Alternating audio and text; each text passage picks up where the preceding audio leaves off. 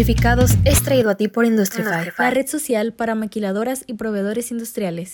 Bienvenidos, queridos Industrificados. Hoy tenemos a otro súper invitado. Él es Gerardo Casanova. Él es director de desarrollo de nuevos productos en Procap, una financiera empresarial. Gerardo, bienvenido. Muchas gracias, Miguel. Buenos días y un saludo para todo tu auditorio que está escuchando. Oye, ¿por qué nos platicas un poquito de por qué una financiera sería importante para las empresas de la industria? Claro, claro. Mira, este, en el mercado bancario existen dos tipos de instituciones, ¿no? Los bancos que todo el mundo conocemos tradicionalmente y están las SOFOMES. Nosotros estamos en el lado de las SOFOMES, ¿no? Somos, venimos a cubrir ciertas necesidades que actualmente la banca no está atacando. ¿Cuáles son esas? Son los pymes, ¿no? A partir de la, del COVID, este, vimos cómo mucho de la banca empezó a cerrar esas líneas de crédito que tenían, ¿no? Sus, sus clientes. Y nosotros vimos una oportunidad muy interesante. Y la oportunidad que vimos es que en Tijuana pues somos muy afortunados porque tenemos empresas AAA, llámense las maquiladoras, y que sabemos que la certeza de pago es absoluta, ¿no? Sabemos que van a pagar a sus proveedores. Pero a raíz de que la liquidez internacional empezó a disminuirse, empezaron ellos a ampliar sus plazos, ¿no? O sea, antes te pagaban a 30 días, ahora te pagan a 45, luego a 50, luego a 60, y así nos vamos, ¿no? Tenemos inclusive maquiladoras que pagan a 120 días. Entonces nosotros dijimos, oye, ¿por qué no llegamos y ofrecemos un producto, un servicio en el cual llegamos y apoyamos a estos proveedores con líneas de crédito para que puedan ellos satisfacer las necesidades de estas empresas AAA? Y creo que le hemos dado, fue una decisión muy certera, porque pues nuestros clientes hemos visto cómo están creciendo sus ventas o no han tenido o no han dejado proyectos en la mesa, ¿no? Entonces, nosotros creemos que en cada empresa la conforman personas y estas personas hay historias atrás, ¿no? Y nos gusta ver mucho cómo una persona decide salirse de su trabajo, mejor trabajar en la maquiladora y, se dio cuenta que les hacía falta fabricar, supongamos, esta pieza se sale, este, entre ahorros y, y familiares consiguen este, abrir la empresa. Por fin están produciendo esta pieza. Llegan con el cliente final y el cliente dice, claro que sí, te compro 500 mil pesos de esta pieza, nada más que te pago tres meses, ¿no? Y pues una impotencia, ¿no? Porque al final de cuentas, pues el valor que tuvo la persona de arrancar un nuevo negocio, la visión de, de, de encontrar el producto que, que el mercado necesita, y aparte la destreza de llegar a sentarse con la persona de compras de una maquiladora tan importante, ¿no? Entonces nosotros básicamente lo que decimos es, oye, si tuviste la idea, la visión, tienes el producto y ya llegaste con ese tipo de empresas, nosotros te apoyamos y te prestamos, ¿no? Es lo que hace ProCap, ¿no? Más sin embargo, la idea un poco, como tú me platicaste y me pediste, es platicar un poquito de los diferentes tipos de productos que existen este, para que la gente que nos escucha, los amigos, pues sepan qué opciones pudieran ellos buscar dentro de sus proveedores financieros para que así puedan ellos salir adelante con, con todo esto, ¿no? Oye, y es, es muy común, de hecho, bueno, si lo he visto, es muy común el, ahora sí que la parte emprendedora en, en parte eh, del lado de la maquiladora, pero hablas de que, o sea, yo como proveedor, si voy a la maquila y le vendo algo, o sea, no me lo pagan luego, luego. No, no te lo pagan luego, luego. Te pagan, te pueden dar 30, 60, 90. O sea, no es como una tienda, vas y compras y... No es de contado, exactamente. Entonces, y esto es perfectamente entendible, ¿no? Porque al final de cuentas, este... ¿Y esto es normal? Es normal, a nivel internacional, a nivel nacional. Y para eso se han desarrollado, se han desarrollado diferentes programas como cadenas productivas, supongamos, de NAFIN, en la cual si tú le vendes a, a Walmart, por poner un ejemplo, este, tú puedes subirte, ellos te dan de alta en el portal y tú puedes subirte y descontar esas facturas. No es nada más que decir, oye, aquí tengo una factura que me van a pagar dentro de 45 días, me deben 100 pesos, este, la, la vendes y te pagan 98 y ya te olvidas, ¿no? Pero ahí lo que hacen es que los bancos analizan una línea de crédito del deudor final, que en este caso es Walmart, y dicen, ¿sabes qué, Walmart? Tienes tantos miles de millones de pesos que tus proveedores pueden subir y descontar, ¿no? Ya, se pagan. Pero con lo que nos topamos con el sector maquila es que al ser un centro de costos, porque realmente ellos nada más fabrican aquí, no hay activos, no son dueños de las plantas, no generan utilidades, el capital es mínimo, la banca no puede darle esas líneas para que hagan programas de factoraje. Entonces, pues definitivamente es un gran reto porque ahí tienes una empresa AAA que no puede ofrecer factoraje, que compra mucho, que tiene muchos proveedores, pero que pagan a 60, 90 días, sí, es algo muy común, ¿eh? Muy común. Y más aquí en, pues en toda la región fronteriza. ¿Y eso qué significa para el proveedor? Pues para el proveedor significa una desesperación absoluta. ¿Por qué? Porque yo sé que tengo el producto, yo sé que el cliente me necesita, sé que tengo la venta amarrada, pero no puedo aguantar el plazo que me está pidiendo. O a lo mejor sí lo aguanto, pero no puedo ir con la maquiladora de enfrente o con la de al lado. O sea, es solamente un trato puedes hacer al, Exacto, porque no tienes, cada mes. El, capital está limitado, ¿no? Entonces, este, nosotros lo que creemos y como evaluamos inclusive nosotros a nuestros clientes ni siquiera les pedimos estados financieros. Ni un solo estado financiero les pedimos. ¿Qué les pedimos? Oye, déjame ver tu relación comercial que tienes. ¿Y cómo lo hacemos esto? Nuestros clientes se, registran con nosotros en, en nuestra plataforma y de cierta manera lo que hace nuestro algoritmo es descargar ciertos indicadores que se conectan con el SAT y hacen ciertos cruces entre facturación, complementos de pagos, declaraciones anuales y con eso nos da pues un esqueleto muy, este, muy certero de, de, qué está haciendo el cliente, ¿no? A quién le vende, cuánto le vende, qué porcentaje lo que factura le pagan, porque hay ocasiones que hay notas de créditos, hay descuentos. Y de una manera muy rápida, nosotros podemos decirte, ¿sabes qué? Te ofrezco una línea de un millón, dos millones, tres millones, para descontar facturas de tal o ya cliente, ¿no? ¿Qué quiere decir esto? Que tus cuentas por cobrar realmente se convierten en un activo verdadero, ¿no?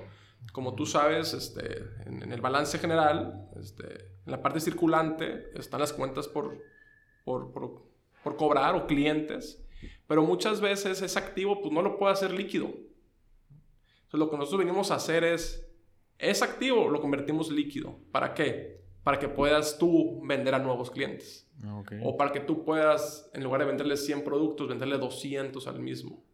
Entonces ya no te limitamos a como muchas veces está pasando ahorita y que es entendible, ¿no? O sea, la situación que vivimos estos últimos dos años fue muy difícil para muchas empresas, para muchos empresarios, para muchas personas, este, inclusive también para la banca. O sea, ellos también tuvieron que acudir a ciertos rescates. Entonces es entendible que en ciertos casos pidan hasta garantías hipotecarias para dar una línea de crédito pero pues las garantías hipotecarias están limitadas, ¿no? No todo el mundo tiene activos libres, ¿no? En mi caso, por ejemplo. Entonces, nosotros lo que hacemos es que esas cuentas por cobrar se convierten en el activo que garantizan el crédito que te vamos a prestar. Entonces, volviendo al ejemplo, si tú le vendes a una maquiladora y le vendiste 100 mil pesos, tú puedes llegar conmigo, yo te presto hasta 90 mil pesos sobre esos 100 mil pesos y en el momento en que te paga tu cliente, yo me cobro los 90 mil pesos que me debes y te regreso tus, tus 100 mil pesos, ¿no? Entonces, de esa manera, tú puedes seguir dándole, dándole vuelta, ¿no? Y tenemos muchos casos de éxito. La verdad, este, estamos muy contentos con el producto. Un poquito de, la desesperación que a veces me da a mí como, como financiera, como el área comercial, es que yo sé que, que allá afuera es el producto que necesitan muchos de nuestros clientes este, o muchos de los empresarios y que pues, no he logrado que se dé a conocer como se debería dar a conocer, ¿no? Sí, definitivamente tienes un painkiller, ¿no? Sí, 100%. Porque te voy a decir algo, hay muchas opciones que platican y que se comentan que es un factoraje, pero al momento que hacen el análisis financiero, lo hacen no en base de quién es tu cliente, de quién es el deudor, sino lo hacen en base de tus estados financieros.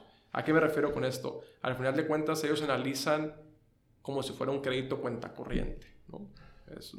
entonces, se meten a, revisar tus estados financieros, tus, tus balances, tus estados de resultados.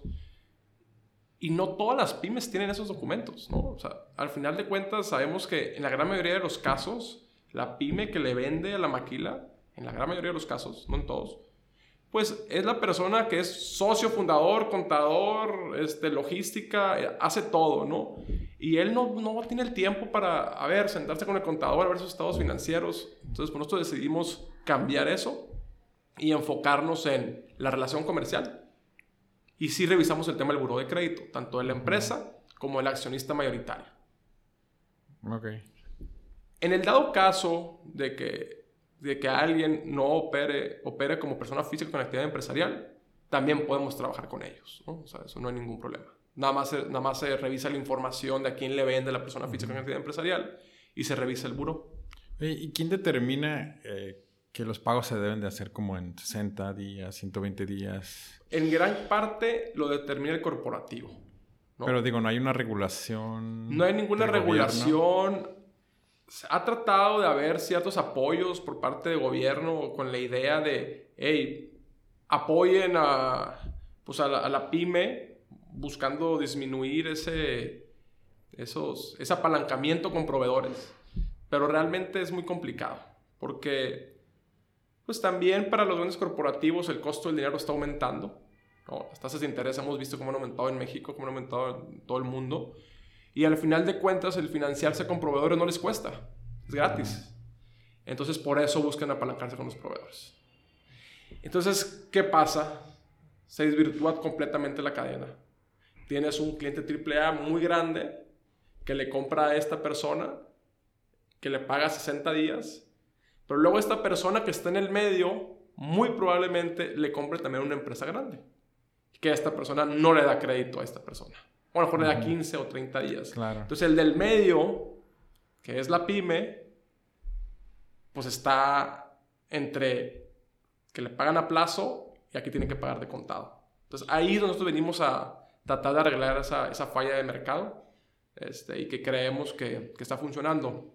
Entonces lo, lo que buscamos nosotros es crear un círculo virtuoso en el cual la pyme que está en el medio siempre tenga el flujo suficiente para poder hacerle frente a las necesidades que tienen sus clientes. ¿no? Este, y creo yo que, que vamos bien. ¿no? ¿Cuáles son los problemas que has visto que tienen los proveedores a la hora de solicitar este crédito? Mira, primero es que pues tienes que tener todo en regla, ¿no? Al final de cuentas, nosotros nos supervisa este, la Comisión Bancaria de Valores, este, ¿y a qué me refiero a tener todo en regla? Pues que para hacer factoraje tienes que tener facturas, ¿no? O sea, tienes que facturar. No puedo yo que me digas, es que sabes qué, le vendo tanto por factura y tanto sin factura, pues aquí sí no aplica, ¿no? La otra que nos, nos importa mucho es que hagas los complementos de pago. ¿Por qué? Porque tú al hacer los complementos de pago, mi el algoritmo que tenemos nosotros hace los cruces de facturas con complementos y me arroja de una manera muy rápida a quién le vendes, cuánto le vendiste, a qué plazo te paga y qué porcentaje de lo que le facturaste te pagó efectivamente, ¿no? Ya es que de repente hay, descuentos comerciales o diferentes este, cosas y de ahí yo te puedo este, arrojar la línea. Ese es un gran reto. El otro gran reto que nosotros sí le pedimos a nuestros clientes es que estén de corriente con el IMSS, con Infonavit, porque lo que sí no nos podemos permitir es que haya un embargo de cuentas, ¿no? Porque al final de cuentas, aquí ya se rompe todo. Entonces, le pedimos a nuestros clientes que estén al corriente con, con, esas obligaciones y que estén al corriente también con las obligaciones del SAT, ¿no? Porque al final de cuentas sabemos que la autoridad cada vez es, o sea, nos exige más. Y ahí es donde yo creo que, que, que batallan un poco. Y en algo que también es muy común que batallen, que estamos trabajando en ello y de hecho hasta ayer tuvimos una, una reunión ahí con el equipo, es que hay muchas veces que también nuestros clientes se atoran, pero con las órdenes de compra, ¿no? Poniendo un ejemplo, no sé, vamos a pensar una maquiladora, este, Hyundai, por eso un ejemplo. Yo ya soy un proveedor de Hyundai y le vendo productos de limpieza. Y ya le vendo yo 500 mil pesos al mes y me paga a 45 días y, y, ya estoy yo en un programa de factoraje, entonces ya tengo la liquidez para estar trabajando con él. Pero luego resulta ser que te hace un pedido donde quiere comprar X o Y cosas y es un pedido de 30 mil dólares o 20 mil dólares, el momento que tú le quieras poner. Y tú dices, oye Gerardo, es que pues yo le vendo a, a este cliente, tú ya sabes cómo opera, pero pues no tengo yo el dinero para ir y comprar esto en Estados Unidos, importarlo, vendérselo. Entonces ahí lo que hacemos nosotros es entramos a financiar desde la orden de compra. ¿No? Órale, va, ¿cuánto vale? 15 mil, órale, yo pongo 12 y tú 3. Ah, perfecto. Entonces ya el cliente llega, compra lo que tiene que comprar, lo importa o si viene en producto nacional, lo factura su cliente, lo vende y luego ahora sí hace un factoraje. Y con el factoraje agarra liquidez, nos paga lo que le prestamos para la orden de compra y de esa manera el cliente ya logró hacer el negocio. ¿no? Entonces hemos ido este, evolucionando un poquito de acuerdo a las necesidades de los clientes. Este, tratamos siempre de escucharlos. Ahorita se escucha mucho, no sé si tú has escuchado el, el tema fintech, ¿no? O sea, sí. Y, y, nosotros sí creemos en eso y de hecho le hemos invertido mucho desarrollo tecnológico para que tenga el cliente este, una experiencia padre, una experiencia donde haya mucha agilidad, donde sea muy transparente la información, que se vea toda la información. Pero a mí no me gusta dejar de lado a las personas, ¿no? Al final de cuentas, creo que, como le digo a los asesores que están en, en ProCap, que nuestro deber es conocer la empresa de nuestros clientes como si fuéramos trabajadores de esa empresa. ¿Por qué? Porque al final de cuentas nuestros clientes se dedican a comprar, producir y vender o, o comprar y vender. Y nosotros tenemos que llegar y apoyarlo con las herramientas de acuerdo al producto que necesitan, ¿no? Porque no todos los financiamientos son ni buenos ni malos. Simplemente ocupas el financiamiento correcto para el proyecto que traes. ¿A qué, me, ¿A qué me refiero con esto? Oye, si tú vas a comprar un camión de reparto, pues no te vas a financiar con factoraje. ¿Por qué? ¿Por qué le vas a quitar el capital de trabajo a tu empresa? ¿Cómo lo tienes que financiar? Pues hay opciones como arrendamiento, pu arrendamiento puro, que nosotros lo ofrecemos también, o un crédito simple a tres años, donde tú ya puedes armar plan de pagos no ves que perdiste tu empresa y puedes seguir vendiendo, ¿no? Entonces, nosotros sí hacemos mucho eso. Es una deuda buena. Es una deuda buena, definitivamente. O sea, un apalancamiento sano y que sea para un objetivo claro, que en este caso sea aumentar ventas, aumentar tu producción, es muy bueno. Si lo quieres para irte de vacaciones, pues seguramente te va a ir mal. Sí, claro, porque digo, los mexicanos creo que tenemos ese estigma de que deuda, malo. No, no, no, definitivamente que no. Mira, y aquí sí quiero hacer como que una pausa un poquito de, de, explicar los diferentes tipos de créditos que hay en el mercado, ¿eh? no, no, no, no de ProCap, porque no se trata poco de hacer un comercial. Fíjate, ¿cómo vemos nosotros? Si tú quieres este, arrancar una empresa y quieres, necesitas comprar una máquina, pues ve y saca un crédito simple, un arrendamiento puro, sácalo a tres años, a cuatro años. Oye, ya tengo yo la máquina para producir envases Ahora, ¿qué necesitas? La materia prima. O tienes la liquidez o no la tienes. Supongamos que no la tuvieras.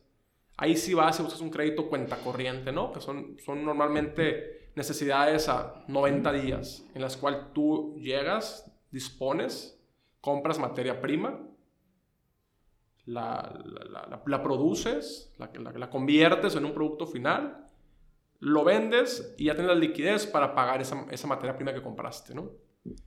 Y en el último eslabón está el tema de factoraje. Que el factoraje tiene una gran virtud para nosotros como financiera. Que ya hiciste todo lo que tenías que hacer. Ya, tienes tu, ya compraste tu máquina, ya produciste, el producto final, ya lo vendiste, ya lo colocaste, nada más esperando el pago.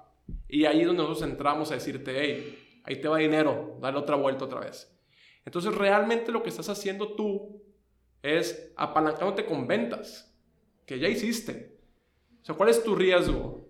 Tu riesgo es que tu cliente final no te pague.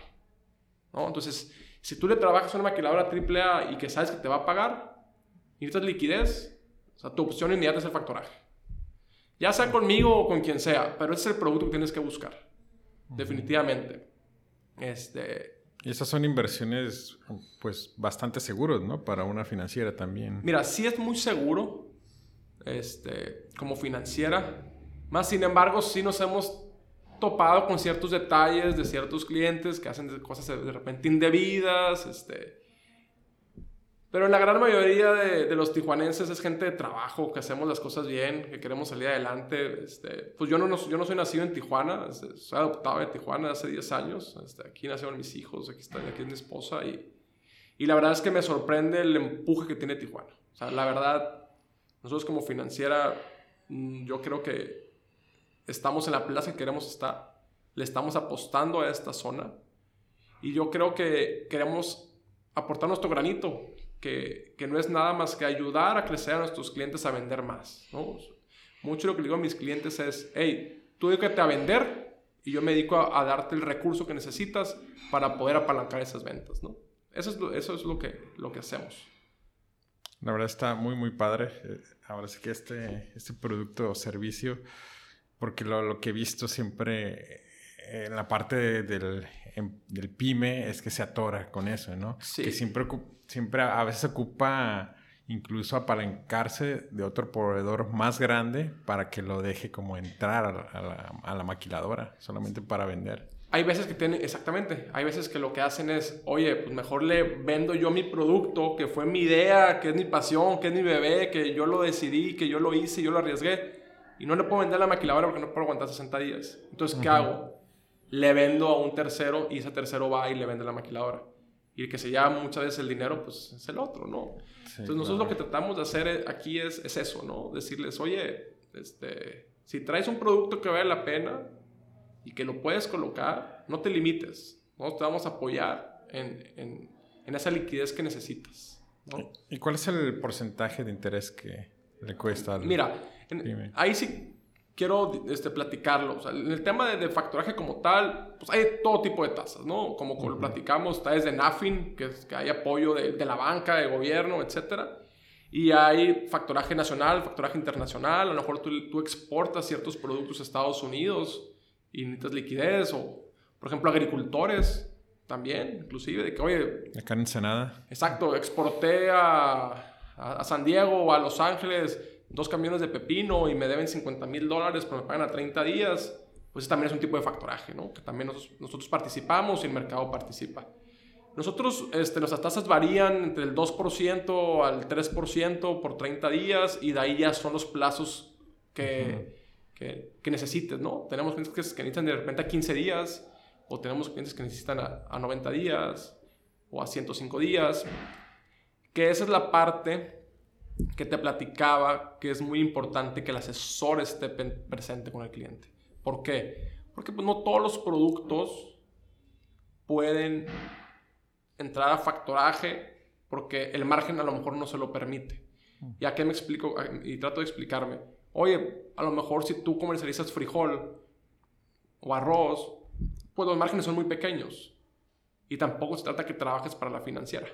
Entonces ahí lo que tienes que ver tú es, oye, pues a lo mejor me quedo con estas ventas. Entonces, un ejercicio que yo le, pido a mis clientes que hagan mucho es, por un lado, saber cuáles son tus márgenes reales. Oye, a ver, yo compré esto a 10 pesos y vendí esto a 12 pesos, tengo un 20% de margen. Pero bueno, no nada más analices eso. ¿Tu cliente verdaderamente te pagó los 12 pesos o nomás te pagó 11.50? ¿A qué plazo te pagó tu cliente? Que eso nosotros, con nuestro sistema, ayudamos al cliente a tenerlo. ¿Me explico? Que yo creo que eso es algo que también nos aportamos. Es, no nada más estamos en el tema de financiamiento, también en el tema de seguimiento a tu cliente. ¿Cuánto le facturas? ¿A qué plazo te paga? ¿Qué porcentaje te paga? Entonces es un indicador que ya tienes tu margen. ¿okay? Y luego por el otro lado, le pido a mis clientes que trabajen mucho en sacar cuál es su, su gasto fijo de su empresa. ¿Cuánto me cuesta tener mi empresa? Agrega ahí tu sueldo, agrega ahí tu gasolina, tu personal, todo.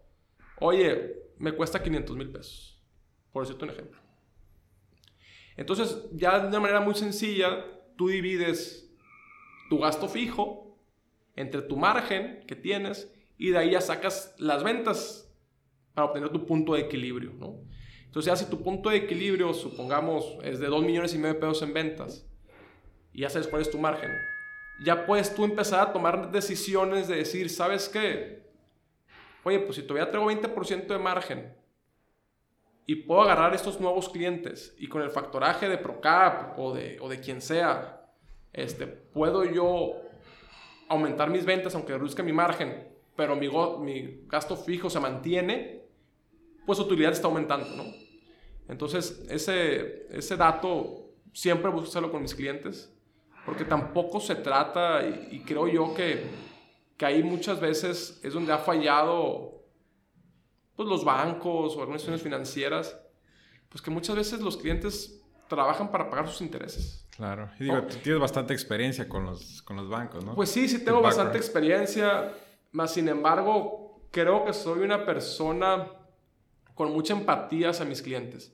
Y lo que menos quiero es que al momento de cuando ellos vean cuál fue el costo financiero de su operación, digan, puta, trabajé para Procap. No, no, no, no se trata de eso. No, claro, no, es como, no eres como un banco de, de que, ah, pues te presto el dinero y si te atrasas, pues Ahí mejor para mí, ¿no? Por, Al final, sí. Ustedes tratan de, de que las pymes generen relaciones sanas con sus clientes. Exacto. Y nosotros nos interesa relaciones de largo plazo. Esa es la realidad. ¿Por qué de largo plazo? Porque si ahorita yo te autorizo una línea de crédito de un millón de pesos para operar factoraje, supongamos, si yo te ayudo a incrementar tus ventas, en automático esa línea de un millón de pesos se va a convertir en tres, en cuatro, en cinco. Y ya lo vemos así con nuestros clientes. Nuestros clientes ahorita en promedio, cada cuatro meses nos piden un incremento de línea de 30%. ¿Qué quiere decir esto? que en un año incrementa sus ventas al doble. ¿Por qué? Porque ya tiene el capital para poderle hacerle frente a las necesidades de sus clientes. Entonces, si yo me enfocara solamente a una operación y que no me preocupara por el crecimiento de mis clientes, no, no llegaría a ningún lado. Esa es la realidad. Porque también tengo que ser bien transparente. Sea, el costo financiero de un banco grande, recuerden que, que los bancos, el, que los créditos que dan es de lo que nosotros llegamos y depositamos y confiamos en ellos. ¿no? nuestra cuenta de ahorros, pues sabemos que nuestro dinero no está ahí, está en préstamos. Entonces, su, su costo de captación, si me permites decirlo, pues prácticamente cero. ¿no? ¿Por qué? Porque pues, el dinero que tú tienes ahí no te paga nada de tasa, salvo que tú llegues y negocies por X montos que sí te puedan pagar una cierta tasa. Yo no. Nosotros como, como SOFOM este, pues no captamos recursos, de hecho es, no nos lo permite la autoridad. Este, nosotros nos tenemos que financiar de diferentes maneras y nuestro costo de captación es mucho más caro, por mucho. Entonces, por eso es que esas tasas que tenemos, esa es la realidad. Entonces, este, es una gran diferencia. Entonces, cuando a mí me ponen a competir, vamos a llamarle con un banco, pues probablemente yo no le voy a ganar en tasa pero ¿en qué sí le puedo ganar? En servicio, en asesoría, en ser muy transparente. Y lo otro que yo le digo mucho a mis clientes es que, oye, no, me no compares tasa de interés con tasa de interés. Compara tasa de interés con costo de oportunidad. Oye, ¿qué harías tú si tuvieras un millón de pesos? ¿Cuánto más pudieras vender? Eso es lo que tienes que enfocar. El banco no te va a decir qué hacer con un millón de pesos. Sí, claro, digo. Te va a preguntar para qué lo quieres. Claro, claro. definitivamente, digo, y conozco asesores que trabajan en bancos que son extraordinarias personas. Inclusive, este, algunos de ellos han ido a trabajar con nosotros. Este, pero al final de cuentas, el esquema de la banca en México, pues sabemos que es coloca, coloca, coloca, coloca. No es este, meterte de lleno a revisar esa información. Sus KPRs son bien diferentes. exacto. Y nosotros sí llevamos mucho este, esos indicadores de nuestros clientes, pues para saber que vayan por buen camino, ¿no? O sea, porque si estamos trabajando un tema de factoraje, ponerte un ejemplo, y tú en tu promedio vendes un millón de pesos al mes, ¿ok? Por un ejemplo. Y llega el mes uno, vendes uno, y luego uno, y luego uno, y uno, y no estás aumentando tus ventas, y estás en programa de factoraje, lo único que estás haciendo es comiéndote tu margen. ¿Me explico? Que no estás aumentando tus ventas. Sí. O, salvo, que también puede pasar, es que tú te puedes voltear con tu proveedor y decirle, oye, proveedor, tú me das 30 días. Si te pago de contado, ¿qué descuento me das? No, pues te doy el 5% de descuento. Entonces ahí tú traes una ganancia, ¿no? En un margen.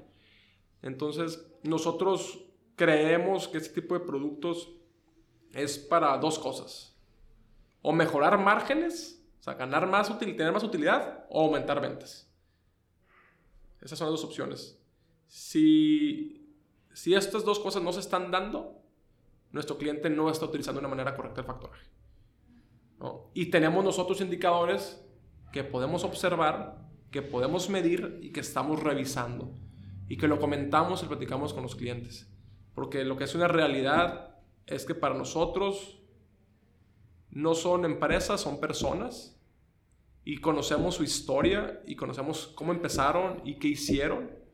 Este, y me da mucho gusto, por ejemplo, ahorita antes que viniera, estaba platicando yo con un cliente que presta servicio a la maquiladora y me estaba platicando que estaba, acaba de cerrar un nuevo contrato con una maquiladora muy buen tamaño, 2.000 empleados y tenía que prestarle ciertos servicios. Y pues que le daba miedo esos dos primeros meses, ¿no? ¿Por qué? Porque esta maquiladora paga 60 días. Entonces me decía, Gerardo, es que, ¿cómo voy a arrancar la operación para pagar mano de obra de estos dos primeros meses? Y pues no va a tener liquidez. Y pues no va a poder facturar hasta la final, la final del mes, etc. Entonces ahí ya empezamos a platicar, como ya es un cliente activo nuestro de tiempo. Entonces le dije, ¿sabes qué? No te preocupes, yo te apoyo con lo que es nómina. Cuando llegue el día 30 que factures, haces el descuento de la factura y me pagas lo que me des de nómina. Y así nos vamos también para el siguiente mes. Y poco a poco con tus utilidades que estás teniendo, vas necesitando menos financiamiento y llega un momento en que yo no estoy financiando ya eso. Recuperas en utilidades a lo mejor en seis meses. Y, eso es lo que más o menos estamos haciendo. Hasta ahora sí que una recuperación sana, ¿no? Exacto, exacto. Pero como te digo, el cliente tiene que sentarse y analizar verdaderamente sus márgenes. Porque no se trata de vender para, por vender. Oye, ¿qué sirve que vendas 10 millones si a lo mejor ganaste 100 mil pesos? Oye, pues a lo mejor si vendes 2 millones ganas lo mismo, ¿no? Entonces, este, es, hacer ese, ese, estudio.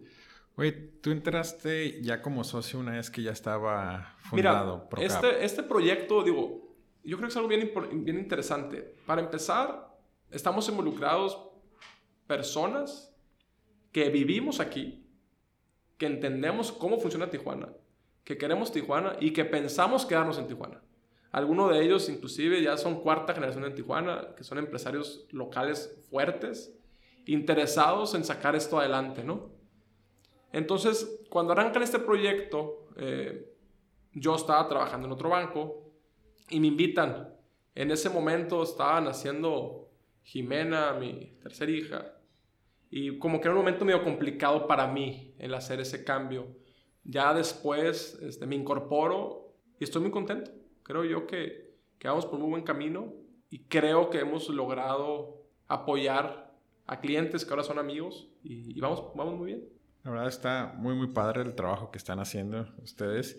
Y fíjate que la mayoría de los invitados que, que tengo aquí siempre ahora sí, siempre tienen un cariño, a pesar de que la mayoría no son nacidos en, Tijuana, siempre como que agarran un cariño, no sé si es por el agua de la presa o, algo, pero se enamoran, se quedan y ahora sí que tratan de ayudar a, Tijuana a, hacerla crecer. Es una ciudad de oportunidades, definitivamente, y tenemos que darnos cuenta de algo. O sea, lo que se yo soy de Tamaulipas, ¿no? También tenemos frontera, de hecho es la frontera más, más larga, de, México con, con, Estados Unidos. Bueno, no sé si Chihuahua, a lo mejor estoy equivocado.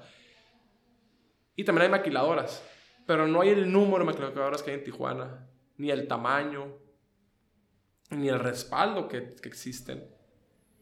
Y creo yo que la banca ha dejado mucho que desear en cuanto a eso. Pero sí lo entiendo por qué.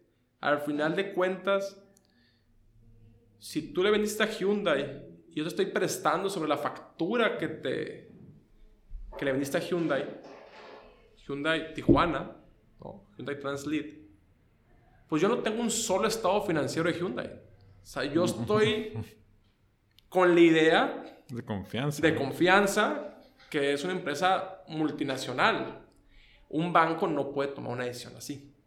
El banco, porque lo mismo tiene regulaciones, porque tienen recurso de, de mexicanos ahí en el banco, no pueden ellos prestar discrecionalmente. Nosotros sí podemos hacer eso. Aparte manejan otra burocracia Exacto. más intensa. Entonces yo creo que, yo creo que esa es la, la- la- la diferencia. Y no nada más estamos nosotros, ¿no? La real- realmente hay más instituciones allá afuera buscando también aportar en su nicho, en lo que cada quien tiene. Nosotros nos hemos especializado en esto porque lo conocemos. Eh, ahí me tocó trabajar en, en la banca muy cercano con, con- con el sector maquila. Específicamente yo veía lo que eran las coberturas de riesgo en cuanto a tipo de cambio y tasas de interés. Entonces, mi, mi trabajo siempre fue, pues, cubrir este, esas ventas de dólares, esos créditos. Entonces, me tocaba meterme mucho de lleno a pues, analizar a las empresas del sector. Y por eso es que entiendo el, el- el por qué tienen que ellos trabajar como están trabajando. Simplemente hay una falla de mercado. Esa es la realidad. Y nosotros, la innovación es la que tiene que llegar a cubrir esa falla de mercado. Entonces creo que vamos por buen camino. Este, y, y estamos muy contentos. ¿Algún consejo que le puedas dar ahorita a las pymes de aquí de la región? Yo creo que el consejo que les pudiera dar primero es conocer muy bien su empresa. Tratar de bajar todos sus gastos fijos que puedan. Porque esto es lo que le va a pe- permitir maniobrar, vender más, mejorar márgenes, crecer. Este, y, por segundo, pudiera ser que, que se acerquen y platiquen con algún banco, institución financiera, con alguien que, que sepan que, que le- les tiene cariño y que les pueda platicar realmente qué les pueden ofrecer. nosotros en Procap, digo de antemano, está abierta la puerta y lo primero que hacemos siempre es entender la empresa del cliente. De nada me sirve yo llegar a ofrecerte algo si no entiendo qué haces, qué haces. Ni cuánto vendes, ni a quién le vendes, ni cómo empezaste. Este, yo creo que primero es llegar a platicar con alguien este, y entender mucho cuál es su diferenciador contra el mercado. ¿no? Eso es muy importante. Gerardo, muchísimas gracias. Llegamos a la sección de preguntas concretas. Órale. La bien. pregunta es concreta, pero te puedes explayar hasta donde gustes. ¿no? Órale, perfecto. Primera pregunta, de las más importantes, ¿cuál es tu comida favorita? Mi comida favorita es el mole. Nada más que mi esposa nunca me hace mole. Entonces, Ni el ya- Doña María. No, no, no. No, yo mi comida favorita es el mole, por mucho, desde chiquito. Ah, Ok, mole poblano. Mole poblano, exactamente. La mejor bebida. Me gusta mucho el vino tinto. Este, mucho. Y la negra modelo. Ah, El mejor libro.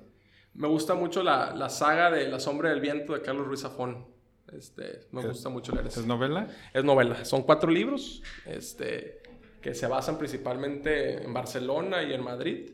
Eh, y está muy interesante. Es de la época de Franco, más o menos, pero es novela 100%. A mí me gusta Ah, leer ok. novelas. Casi siempre estoy leyendo novelas. Ah, Este, en el día a día me toca estar mucho con, con temas de números, cosas frías, y, y en la noche sí me gusta pues, leer un poco antes de dormirme porque batallo mucho para conciliar el sueño. Ok, lo voy a agregar a mi lista porque ahorita ya estoy hasta demasiados libros de emprendimiento. Los que ¿Sí? estaba leyendo. Sabes que yo no soy, no soy un fan, digo, Esteban, que, que lleva la dirección de Procap, él es fan de leer libros de emprendimiento y de, y de técnicas y de mejorar y de KPIs y siempre llega y aporta ese tipo de cosas a, a la oficina que creo que, que tiene mucho valor.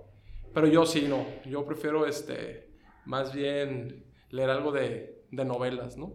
La parte imaginativa y todo Exacto. eso, activar la otra parte del cerebro, ¿no? Sí, pues para descansar, descansar un poco. El mejor momento. Hijo es tú. Definitivamente están cuando nacieron mis hijos, mis tres hijos. Definitivamente. Pues no quiero decir cuál de los tres, porque si no. este. ¿Cuál es tu hijo favorito? No, no sé. No, no, pues. Este. Yo creo que cuando nacieron mis hijos. Si pudieras regresar al momento en que terminaste la preparatoria, ¿qué decisiones cambiarías? Fíjate, cuando yo salgo de la preparatoria, que está en Ciudad Victoria, yo estaba decidido que quería ser abogado. De hecho, me habían aceptado para ser abogado. Este, bueno, para estudiar, ¿no? Estudiar leyes en, en, Monterrey. Y en ese momento, por X, cierta circunstancia en, en, mi casa, pues no había los medios para hacerlo. Entonces decidí, de, decidí entrar y, es, y empecé una carrera que se llamaba Ingeniería Comercial, que es una carrera que en México no es común, pero es muy común en Chile y la Universidad Autónoma de Tamaulipas la estaba ofreciendo. Y pues estaría el tema un poco este económico y financiero y algo comercial y algo de, de, leyes, un poquito de todo, ¿no? Básicamente como, como la carrera para ser empresario, si me lo permites decir, ¿no? Digo que sé que de repente está muy de moda eso. Y empecé a trabajar con un primo. Y ya después, este, que estaba estudiando y trabajando, este, que por ahí logré ahorrar algo de dinero y me dieron una beca, pues ya estudié finanzas y estudié finanzas en Monterrey. Y de ahí me seguí desenvolviendo. Este, yo creo que hubiera, hubiera querido haber empezado de finanzas desde el día uno. Mm. Me tomó un año y medio hacer ese cambio. Claro. Que a la larga lo volteo a ver y digo, bueno, no pasa nada, ¿no? Hay mucha gente que, que son más grandes y todavía no saben ni qué quieren hacer y luego logran ser personas súper interesantes, ¿no? Sí, aparte estás joven. Pues sí, 35 años. Sí, estás, eres un niño. Eh. Súper bien. ¿Y tu mejor compra con 100 dólares o menos que no sea un libro? Fíjate, no soy fan de comprar nada eléctrico, ¿no? la verdad, un poquito lo que batallo es que yo no tengo redes sociales y, y en la oficina, pues, para el tema comercial, entonces no soy fan de cuestiones eléctricas. Probablemente unos tenis para correr. Mm. Este, hace poco compré unos que costaban menos de 100 dólares. Los compré en el medio maratón de San Diego, que fue la semana, el, el año pasado. Este, estaban ahí los de Roadrunner y los tenían en descuento ahí en, el, en la expo. Probablemente unos tenis. Ah, súper, súper. Sí, Esa es nueva. Esa es nueva para mí. sí, unos, me, me, me, encanta correr. Eh, me gusta mucho hacer ejercicio. Todos los días trato de hacer ejercicio. Si no nado, corro, voy al gimnasio. Pero anteriormente iba a correr mucho al CREA. Eh, tengo mucho tiempo también corriendo en la calle de Tijuana. Eh, entonces, ahora sí que los tenis los disfruto mucho. Es una buena actividad, un buen hobby, la verdad que sí. envidio porque yo no disfruto correr. Mira, yo tampoco lo disfrutaba y fue hace algunos cuatro años que dije yo, me acuerdo que me habló un primo, que siempre el primo más desmaroso de todos, gordito, que tomaba y me dice, primo, voy a hacer medio, un medio maratón. Le dije, no, estás loco. Pues que lo hace. Y ahí fue donde dije yo, oye, pues si él lo hizo, tengo que hacerlo yo. Y entonces fue cuando me, me enfoqué y, y, pude hacer mi primer medio maratón, hice varios y el año pasado logré hacer el de un maratón completo este, en Chicago y no te digo cuánto tiempo me tardé porque te hace reír, pero lo terminamos. No, la cosa es llegar, ¿no? La cosa es llegar, exactamente. La peor compra, no hay límite de precio. La peor compra que he hecho. Ay, canijo. ¿Qué, qué, ¿Qué podrá haber sido la peor compra? En cualquier cosa. Sí, en cualquier cosa. Fíjate que antes de casarme tenía dinero, dinero ahorrado y me compré un carro que no hubiera comprado. Digo, ya ahorita ya me doy cuenta que ese tipo de cosas materiales no, no cambian y, y creo yo que, que, fue eso, fíjate. Este, sí, fue un carro que me compré que no, no tuve que haberlo comprado. ¿No era el momento o no era el carro? No era el momento. La verdad es que todo llega y creo que en ese, muchas veces, digo, y esto es para los que más jóvenes que nos escuchan, que ahorita si te fijas ha cambiado mucho la mentalidad, ¿no? O sea, ya no compran casas, ya rentas, este, pues ahorita traen muy de moda todo el tema de la inversión en criptomonedas, los, digo, digo los jóvenes, porque yo no estoy fan de, de ese tipo de inversiones. Pues yo creo que, que lo que hagamos o lo que se hace de los 25 a los 40 años es muy importante este, en cuanto a empuje y en cuanto a lo que logras este, preparar para el futuro. Y eso es algo que hace como dos semanas que tuve una, una plática con jóvenes de Canacintra, que también formo parte de, de, ese comité. Es bien interesante verlo, porque es impresionante el empuje que traen, ¿no? O sea, y el apoyo que hay. Yo creo que algo que está haciendo estas nuevas generaciones es apoyarlos, apoyarse, ¿no? Anteriormente como que tú veías siempre un empresario por acá, otro por acá, otro por acá. Desbalagados. Exacto. Y ahorita me da mucho gusto ver cómo todo mundo se apoya entre todo el mundo, ¿no? Y a la larga siempre te encuentras con los mismos.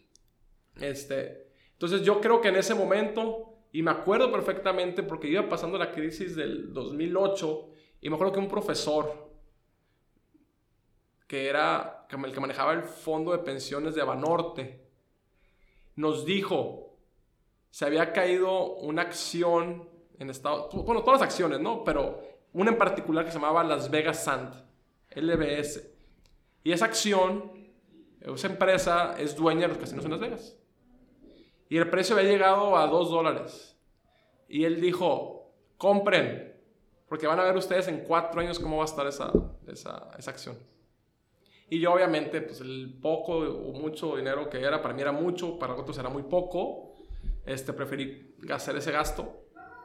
Pues bueno, si tuvieras, si yo le hubiera hecho caso al profesor, en cuatro años se había multiplicado por 37.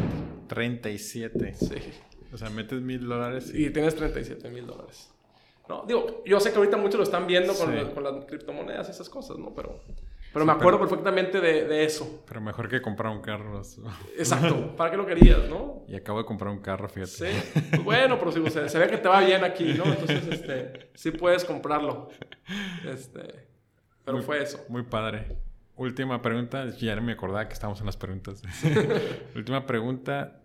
Eh, si pudieras enviarle un mensaje de WhatsApp a todo Tijuana, ¿qué diría?